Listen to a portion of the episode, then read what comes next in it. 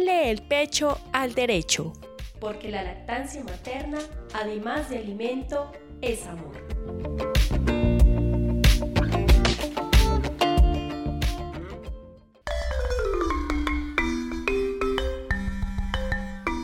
Hola, estamos nuevamente en nuestro podcast Ponle el pecho al derecho, una estrategia del Centro de Desarrollo Comunitario Versalles para hablar diferentes temas relacionados con la lactancia materna. Mi nombre es Margarita María Valencia, soy nutricionista, pertenezco al Centro de Desarrollo Comunitario Versalles. Hoy estoy en compañía de Alejandra Insuasti Enríquez, nutricionista también, del Centro de Desarrollo Comunitario y el día de hoy nos está acompañando la doctora Marcela Pinzón, fonoaudióloga de la Universidad Nacional, consultora internacional de lactancia materna certificada. Ella en este momento trabaja en una institución que se eh, conoce como Vida Láctea. Están en Bogotá, ¿cierto, doctora? Sí, señora, muchísimas gracias por la invitación. No, pues gracias a ti. Súper interesante el tema de la institución porque allí brindan servicios de pediatría y de fonoaudiología, pero todo orientado al apoyo pues a la lactancia materna. Todas las profesionales que trabajan allí son certificadas, pues consultoras internacionales certificadas y pues eh, puntualmente la doctora Marcela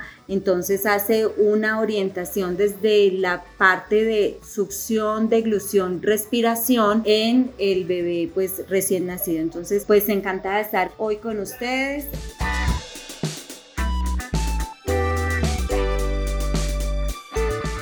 Vamos a trabajar hoy un tema o varios temas que son pues como a veces algunas barreras u obstáculos que encontramos en las mamás a la hora de amamantar. Son los famosos pues mitos de la lactancia materna. Entonces pues son como eh, comentarios o historias que hay pues en la comunidad relacionados pues con las dificultades que se presentan a la hora de amamantar. Nosotras hemos hecho pues como un análisis aquí y hemos eh, identificado pues que el principal mito es no produzco la suficiente leche. De este mito de no, de no produzco la suficiente leche se derivan muchos otros, pero este pues es como, como el principal. Entendemos que, que esto tiene como un fundamento más en la falta de confianza que tiene la mamá en su capacidad de amamantar, porque siempre desde, incluso desde el embarazo está pensando, ¿será que yo sí voy a ser capaz? ¿Será que yo sí voy a producir? ¿Será que esto? ¿Será que aquello? Entonces todas estas dudas van generando como un temor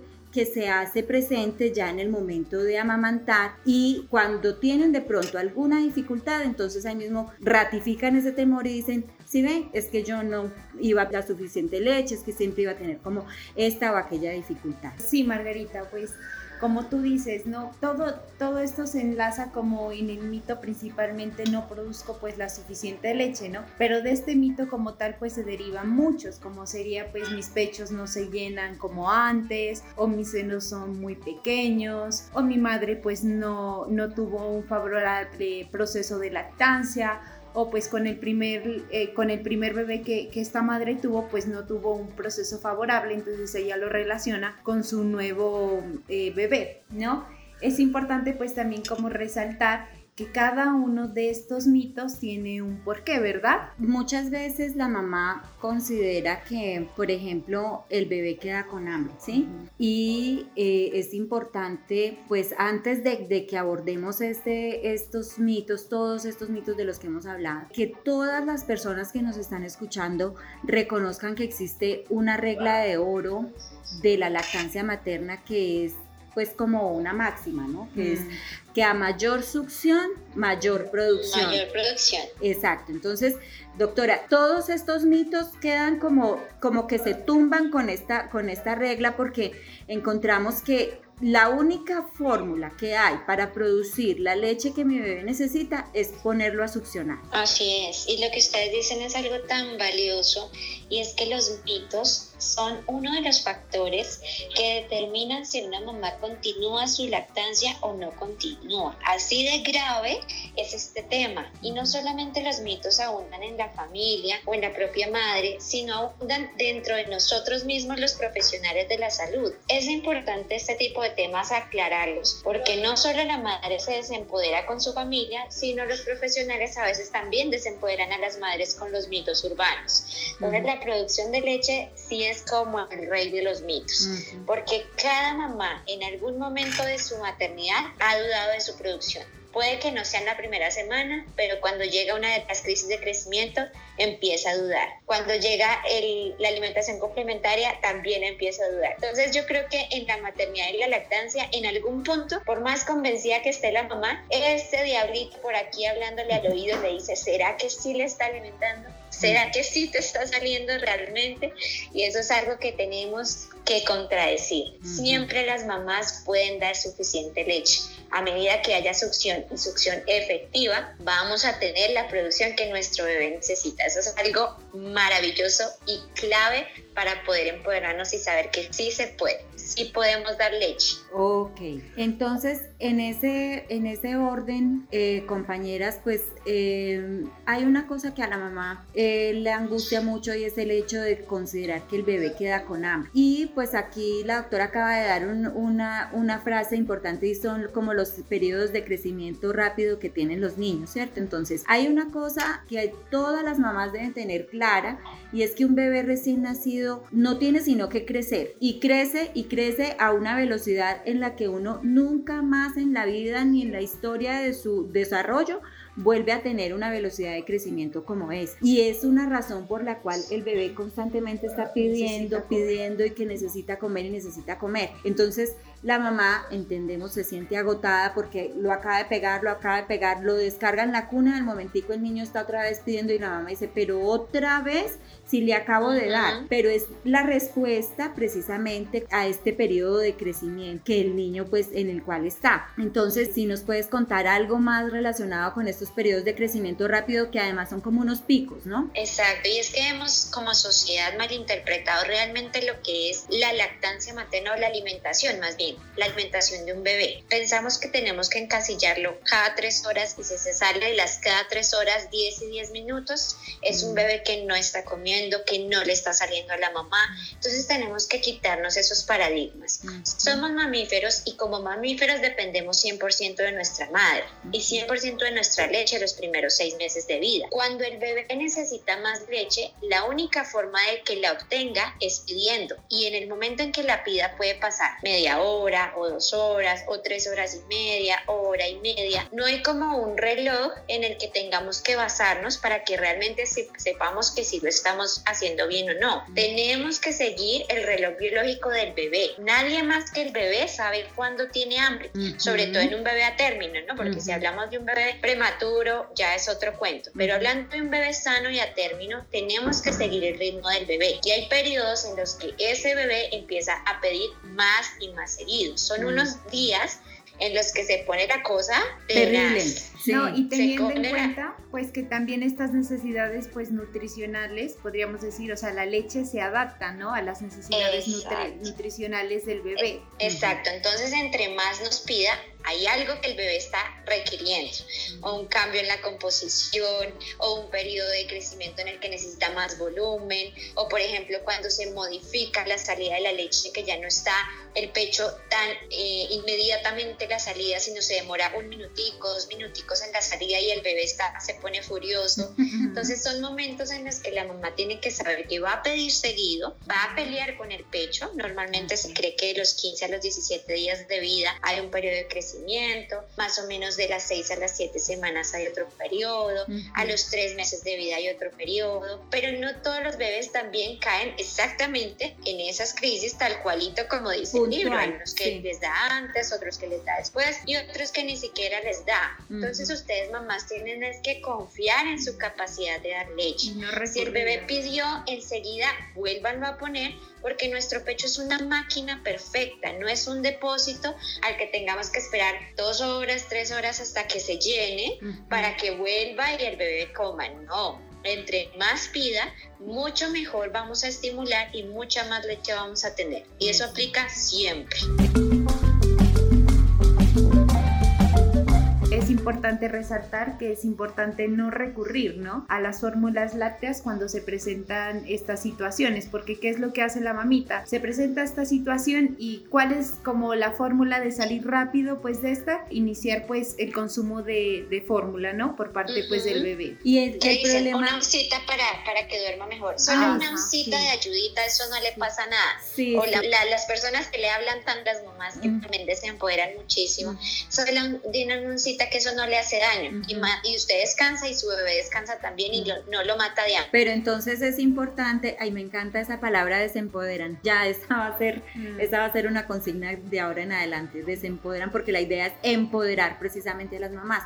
El tema con la fórmula láctea es que, eh, pues como esto es una leche de vaca, que es importante que las mamás conozcan eso, que como esto es una leche de vaca que ha sido modificada, esta leche tiene un, un periodo de digestión mucho más largo en todo el sistema digestivo del bebé que está tan inmaduro. Entonces, esa es la razón por la cual el bebé, entre comillas, dura lleno más tiempo, porque su estomaguito y todo su sistema digestivo está allí como encartado. Es más mirando, difícil que lo dijera. Claro, entonces está mirando cómo le hace digestión a este alimento. Entonces, el común denominador, lo que uno escucha es, si vio, es que esta sí lo alimentó, porque esta sí lo dejó lleno por más tiempo, porque este sí la dejó dormir toda la noche, porque este sí, pero en realidad no hay tal, o sea, no es nutricionalmente igual lo hemos hablado en otros capítulos y esta es la razón por la cual el niño queda pues como, como lleno por más tiempo. Bueno, existe otro mito y es de pronto cuando ya se han pasado como esas primeras semanitas después de, del parto, después del parto la mamá produce muchísima leche y es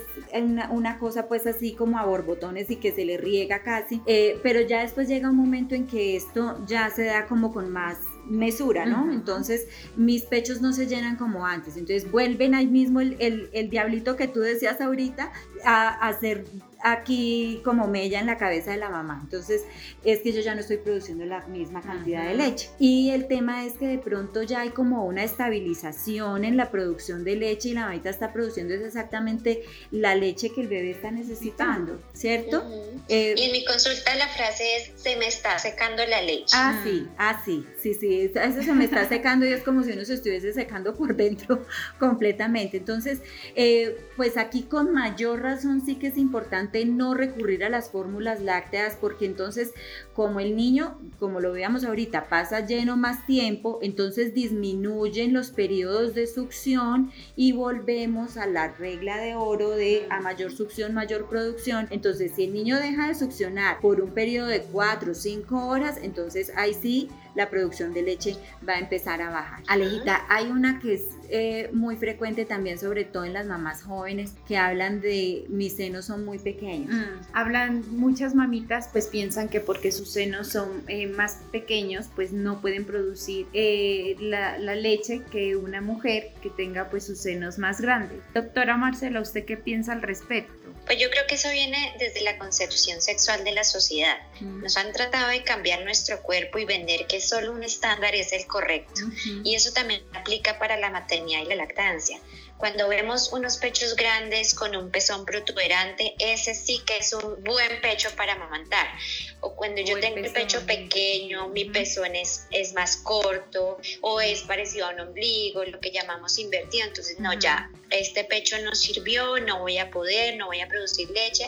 Y también lo escuchamos mucho alrededor. Entonces, pienso que debemos es cambiar ese paradigma de que todos los pechos pueden servir para amamantar, que no se necesita un pezón específico ni un largo, ni un ancho específico, y que todos los bebés pueden reconocer el pecho de su madre y no están diseñados su boquita para uno en específico. O sea, él nació y se acomoda a lo que le tocó o sea, la mamá que le tocó. Puede que esa mamá tenga un pezón largo, puede que esa mamá tenga un pezón pequeño, ¿cierto? Pero se va a acoplar porque no conoce otra cosa. Entonces, los pechos pequeños son maravillosos para amamantar, así como los pechos grandes. La glándula mamaria no depende del tamaño. La grasa que está alrededor del pecho, lo que nos da ese volumen, es lo que cambia, pero la glándula casi siempre es estándar en todas las mujeres. Entonces, tenemos que saber que los pechos sirven, sí, los pechos no son unos buenos y otros malos, y que el bebé tiene que coger es areola, no pezón, por lo cual no necesitamos pezones, sino necesitamos areolas. Y areolas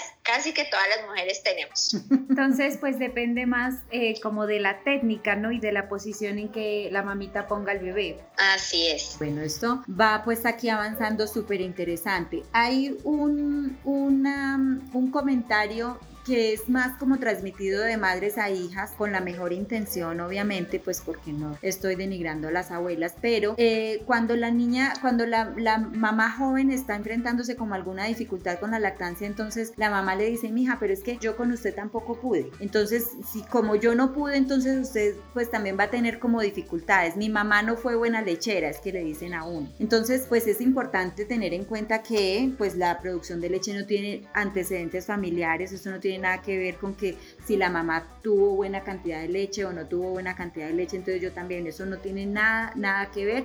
Volvemos al tema de la regla de oro. Eh, y cuando se han tenido más de dos hijos, entonces si en el primer bebé le fue mal a la mamá, entonces ya ella queda como como reseñada y dice, no, no, no soy capaz con eso. Estoy negada porque yo no puedo, porque acuerde que con el primero yo casi que no tuve leche y esto y aquello, y, y no hay tal, doctora, porque el tema es que cada lactancia es diferente, como cada embarazo es diferente, como cada bebé es diferente y las situaciones son distintas para cada uno. Así es. Ponle el pecho al derecho. Hay otras situaciones eh, que a veces pueden ser como mitos también, pero pues que no están relacionadas con la producción como tal, pero pues que también pueden interferir de cierto modo en la confianza que tiene la madre para su proceso para amamantar. Hay una que es muy frecuente, Alejandra. Sí, Margarita, eh, yo quisiera tomar en cuenta las propiedades nutricionales de, de, la leche, ¿no? En qué estas se ven afectadas, eh, por ejemplo, si la mamá eh, consume algún alimento en específico, eh, que si, no sé, que si consume, por ejemplo, pony, porque se ve mucho en muchos casos que la si malta, consume pony, sí. pony malta, pues se va como, va a, ella producir a producir más. más. leche, que si consumo ciertos alimentos pues mi leche va a ser más nutritiva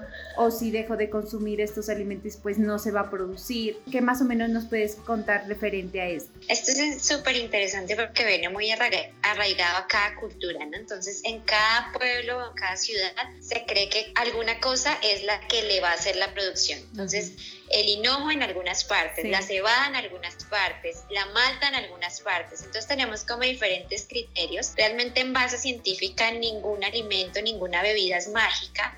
Nada nos va a hacer producir más leche si el bebé no nos vacía el pecho. Exacto. Si el bebé no hace un correcto agarre, sin dolor, con un buen vaciamiento, es decir, que frecuentemente esté sacando la leche, mamás, no hay jarra de hinojo que nos ayude a aumentar la producción de leche. No existe. No existe remedio mágico. Ajá. Entonces lo que hay, el único remedio, el galactogogo, porque estas sustancias se llaman galactogogos, que se creen que naturalmente o químicamente aumentan la producción.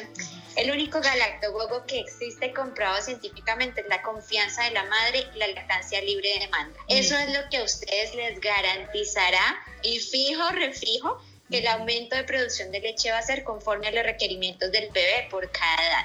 Entonces no hay sustancia mágica, no se crean en las agüitas, no crean en, en tomarse eh, matas, hierbas, porque de hecho hay muchas sustancias que llegan a ser hasta tóxicas para los bebés, como el hinojo en abundancia, el anís estrellado, también puede llegar a dar cólico al bebé, problemas gastrointestinales, incluso en unos estudios eh, que están en lactancia.org, que es una página maravillosa que se las recomiendo a todos los profesionales de la salud y a las mamás, en donde uno puede consultar esas cosas. ¿Qué es compatible con mi lactancia? ¿Será que si yo me tiño el pelo le hace daño al bebé por Ajá. la leche? ¿Será que si yo consumo eh, un acetaminofén le hace daño a la leche al bebé, entonces ahí en esa página uno consulta y coloca hinojo y te sale, te da todos los estudios que han habido del hinojo. Entonces dice que el anetol, que es esa sustancia que está en la matica del hinojo, en bastante cantidad llega, puede ser neurotóxica, ojo, y convulsiva para muchos bebés. Oh, Entonces, no se recomienda ni el hinojo ni el anís estrellado en la lactancia. Que si la mamá con ese amor y la abuelita que están convencidas de que esa vaina es la que me va a hacer producir,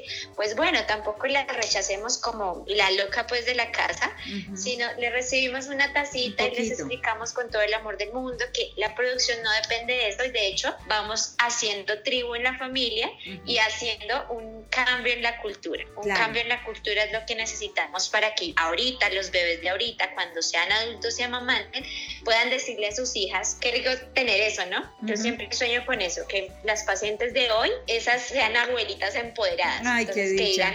Qué chévere, es cierto que digan, no, ¿cómo así que va a consumir que nada? Póngalo a demanda, venga y corrijamos el agarre que la lactancia no debe doler. Pues eso me parece a mí maravilloso. Sí, sí, sí. De pronto, si la mamá se toma su malta y, considera que eso le está sirviendo, pues ahí refuerza un poquito la confianza y listo, hágale porque, porque le sirvió y ella consideró, entonces está muy bien. Pero lo que tú mm. dices es cierto, de nada le sirve tomarse el six pack de ponimalta si, si no está pegando al bebé, pues no, hacemos nada. Ahí jugamos también mucho con la parte emocional. Sí, las funciones de la lactancia juegan mucho el rol de las hormonas, ¿cierto? Si yo digamos, me encanta un candí, ¿sí? Que es esa bebida leche con huevo, no sé si ustedes la conozcan. Eso se conoce acá como una caspiroleta. Ok, entonces sí, a mí me encanta eso y mi abuelita me dijo que eso me aumentaba la producción. Y yo me la tomo y me siento como tan feliz, como tan chévere, me encanta pues claro que voy a sentir que me va a salir más leche porque se activa la oxitocina en mi cuerpo. Entonces hay sustancias que no afectan como tal en sí la producción, sino mi oxitocina me hacen sentir bien y resulta teniendo más salida de leche. Bueno, pero de pronto sí hay una situación y es cuando la mamá se enferma. O sea, allí eh, pues obviamente hay unos casos más leves, otros moderados, otros severos, eh, pero hay que darle igual pues manejo a ese tipo de, situaciones. Entonces, ¿qué nos puedes comentar al respecto? Sí, las enfermedades y el consumo de medicamentos es también uno de los factores que más cortan lactancias. Entonces yo llevo una lactancia exitosa, tres meses y de repente me dio gripa o me dio una gastroenteritis tenaz o algo tan simple como que fui al odontólogo a hacerme una periodoncia, me, me pusieron anestesia local y me dijeron no puedes amamantar. Caramba, ahí como sabemos que sí, que no le hace daño al bebé. Entonces primero hablamos de todas las enfermedades infecciosas leves, como gripas, como infecciones urinarias, gastroenteritis, todas estas infecciones podemos continuar con la lactancia sin problema porque por la leche no se transmite ningún virus. De hecho, el COVID-19 que ahorita pues estamos eh, con el famosísimo este, no se, ya están estudios avalados que no se transmite, gracias a Dios, por la leche. El virus baja inactivo. ¿Qué es lo que sí pasa por la leche? Los anticuerpos específicos para cada enfermedad. Entonces hay una lectura muy bonita que es que cuando el bebé está pegado a tu pecho, mamá, esa comunicación entre saliva y leche da una información inmunológica al pecho para que el pecho también pueda empezar a crear anticuerpos para ciertos tipos de enfermedades virales. Mm. Imagínense esta maravilla, o sea, ¿qué alimento es tan inteligente para poder crear anticuerpos específicos para una enfermedad? Ninguno. Ninguno. Entonces, eso es lo más maravilloso. Entonces, si tienes gripa, si tienes gastroenteritis, si te dio diarrea, si te dolió la pancita por algo, tranquila, amamanta sin problema, no le vas a pasar la enfermedad. El COVID-19 también. 店。También puedes seguir amamantando y se recomienda aún más para que protejas a tu bebé. Hay ciertas recomendaciones ahorita que están desde OMS, el Ministerio de Salud, para las mamás positivas de COVID, que es la higiene de manos, el uso de tapabocas durante el amamantamiento, que pues es algo que todos estamos haciendo. Entonces no es algo raro que tengamos que hacer, sino continuar con la lactancia. En casos, por ejemplo, de hepatitis, de tuberculosis, de herpes ah, tenemos que mirar cada caso en especial específico, pero la generalidad es que no se debe suspender la lactancia. En hipertiroidismo, hipotiroidismo tampoco. Enfermedades como VIH, ahí sí podemos estar hablando de una suspensión de la lactancia. Sí, ¿En qué casos y en qué países? ¿no? Porque, por ejemplo, acá en Colombia, la legislación sí nos dice que una mamá con VIH o SIDA no puede amamantar ¿cierto? en otros países la prioridad sí es amamantar porque digamos que es más riesgo el no hacerlo porque es alta la mortalidad infantil por deshidratación, por desnutrición. En cambio, digamos, una mamá acá que se le pueda dar una nutrición al bebé estándar o, completa con fórmula láctea, pues va a ser menos el riesgo eh, que no amamante. No sé si me hice entender lo que dije. Entonces, en ese caso, sería necesario suspender, por ejemplo, en un cáncer de mama, en un cáncer de la mamá o un cáncer de mama o cualquier tipo de cáncer. Cuando iniciamos un tratamiento con quimio, con radioterapia, hay la necesidad de suspender la lactancia.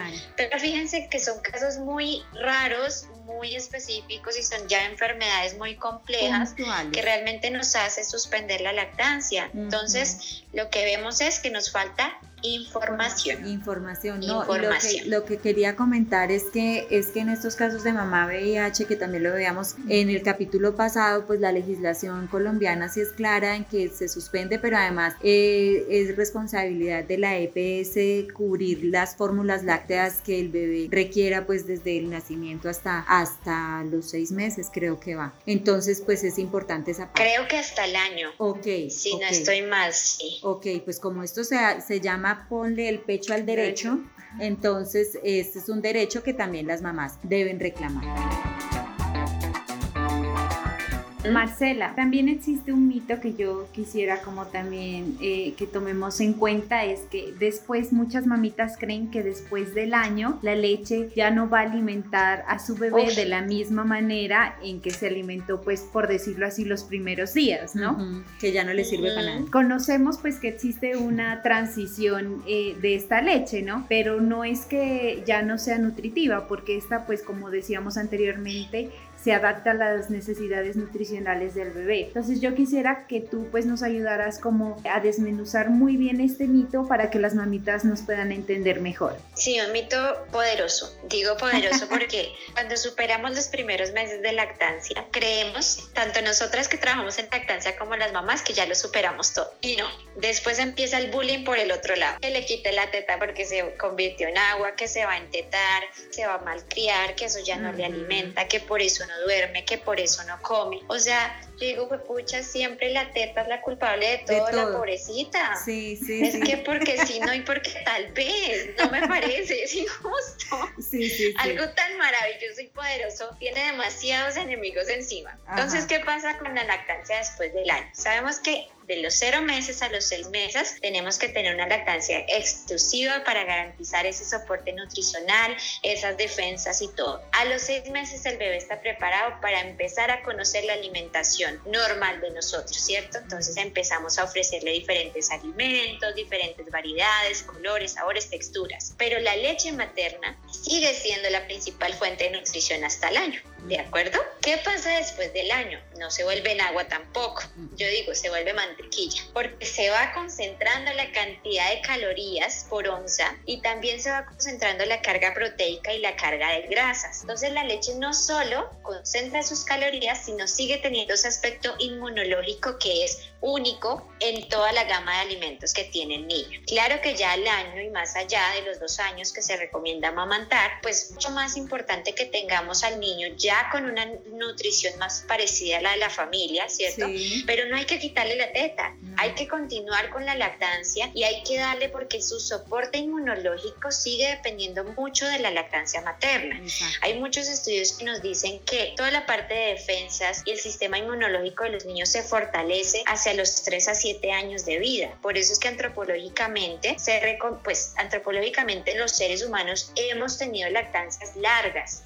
No es que a los 3 meses ya se quita, no es que a los 6 meses. Hemos tenido nuestra historia de la humanidad, es que los niños se destetan naturalmente después de los 2 años y medio hacia los 7 años, unos más, otros menos, ¿cierto? Eso es como un promedio. Entonces la leche sigue sirviendo. Yo no sé, no, no estoy segura cuánto porcentaje de nutrición puede brindar una lactancia después de los dos años, ustedes me corrigen, si es más o menos del 30 al 40% o es un poquito, voy por ahí. Sí, más o menos eso, sí. Exacto. ¿Y qué pasa con las defensas? ¿Y qué pasa con la alimentación emocional?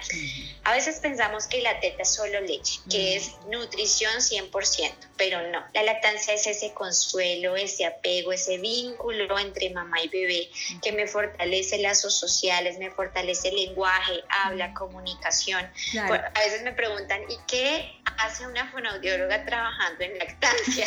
Porque ¿qué tiene que ver una cosa con la otra? Todo tiene que ver. Así es. Desde la succión vamos preparando esos músculos para más adelante aprender a masticar y después aprender a hablar. Entonces todo tiene que ver. La succión al pecho fortalece de forma 100% eh, músculos orofaciales que nos van a permitir adquirir esos procesos más complejos más adelante.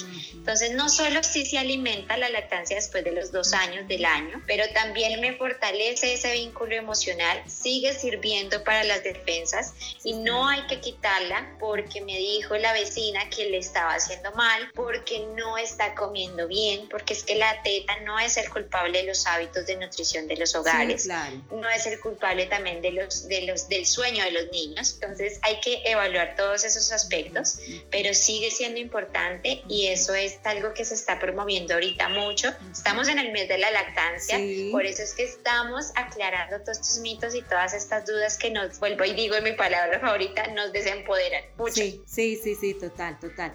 Pues en esta parte de, de, de cuando ya el niño pues ha iniciado una alimentación complementaria, ya el niño de un año, año y medio, dos años, pues que comúnmente los, los miran y ya están grande y ahí pegado, pero pues en realidad ya la, pues obviamente los alimentos que componen la canasta familiar pues son muy importantes y vienen siendo ya como, ya se van convirtiendo como en esa base de la, de la, de la, de la alimentación. Y la leche materna empieza a ser es como ese complemento, por eso es que se habla ya de, de alimentación complementaria. Eh, allí juegan pues muchas cosas y es también pues de pronto la facilidad para la mamá de en lugar de preparar un alimento sano y completo para su niño, entonces yo más bien le, pongo la pucheca y, y, que tome leche y entonces allí es ya donde empezamos a ver que el estado nutricional del niño sí se empieza a afectar porque ya el niño pues es, es más tomando solo leche, leche, leche y el, los alimentos como tal pues lo recibe en menor cantidad. Pero pues sí, claramente nosotros promovemos la lactancia materna hasta que el niño quiera y ya él mismo solito es el que, el que lo va dejando. Y en el capítulo pasado mencionábamos pues que hay gente que incluso comenta,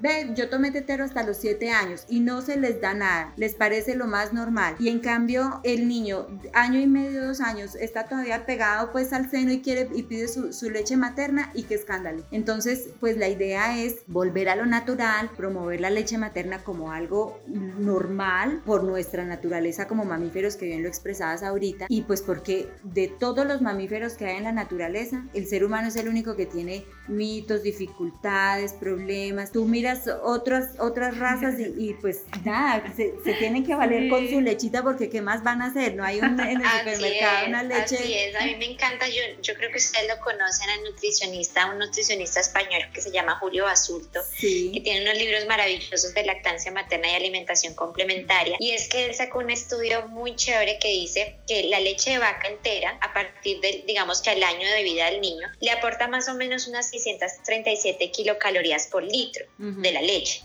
Y la leche materna después del año, ese mismo litro me aporta 879 kilocalorías por litro. Entonces, fíjense que sigue siendo más nutritiva la leche materna que la misma leche de vaca. Entonces, sí alimenta después del año y está científicamente comprobado. ok. Bueno, pues esto, como cuando uno está pasando bueno, es que se pasa rápido el tiempo, entonces ya se nos está acabando el tiempo pues de nuestro podcast. Doctora Marcela, muchísimas, muchísimas gracias gracias, qué aportes tan valiosos, qué información tan buena. Quisiéramos de pronto en otra oportunidad que nos pudiésemos eh, conectar nuevamente para pues tratar muchos temas porque pues de esto siempre se queda uno cortico en tiempo y en tema porque esto es, esto es infinito, pues toda la, y me imagino la cantidad de experiencias que tienen allá en vida láctea, pues que esto debe ser de todos los días divino, además. Delicioso porque uno habla el mismo idioma, entonces lo que yo les explicaba, no es lo mismo entrar como a discutir con un médico, con un profesional que le esté diciendo a la mamá, eh, dele 10 y 10 minutos porque se malcría, mm. dele una cita primero de fórmula y mm. después la teta para asegurarle el aporte nutricional, porque muchos, muchos mitos, lo que les decía, no solo las mamás y la familia, ahí los culpables somos todos de que los indicadores de lactancia estén tan bajos en nuestro país, porque es que estamos hablando de que menos de la mitad de niños son amamantados en Colombia, mujeres lindas, mm. esto es terrible, porque no somos un país rico. Nos estamos rajando, nos estamos rajando. Terrible. Sí, pero bueno, pues precisamente por eso es que nacen estas iniciativas, estas estrategias y por eso es que nos encontramos con gente que es así apasionada por la lactancia como nosotras, que queremos agradecer, como te digo, pues la idea es ojalá más adelante tengamos otra oportunidad de poder seguir conversando. Muchísimas gracias, doctora, muy amable. No, eh, a ustedes por la invitación y a todas las mamás que están escuchando, de verdad que ustedes sí pueden, la leche se alimenta y lo único que necesitamos es confianza, confianza para poder Exactamente. muchas gracias Marcela por tus aportes. Bueno, entonces hemos llegado pues al final de nuestro capítulo Ponle el pecho al derecho. Ya pues este es nuestro cuarto capítulo y en el próximo pues vamos a tratar, hoy hicimos como más o menos un, una pinceladita pues del próximo capítulo porque vamos a hablar de cómo se debe hacer ese engranaje de la alimentación complementaria manteniendo la lactancia materna. Entonces eh, pues los esperamos para nuestro próximo encuentro. Felicidades para todos. Un abrazo. Muchísimas gracias. Hasta luego.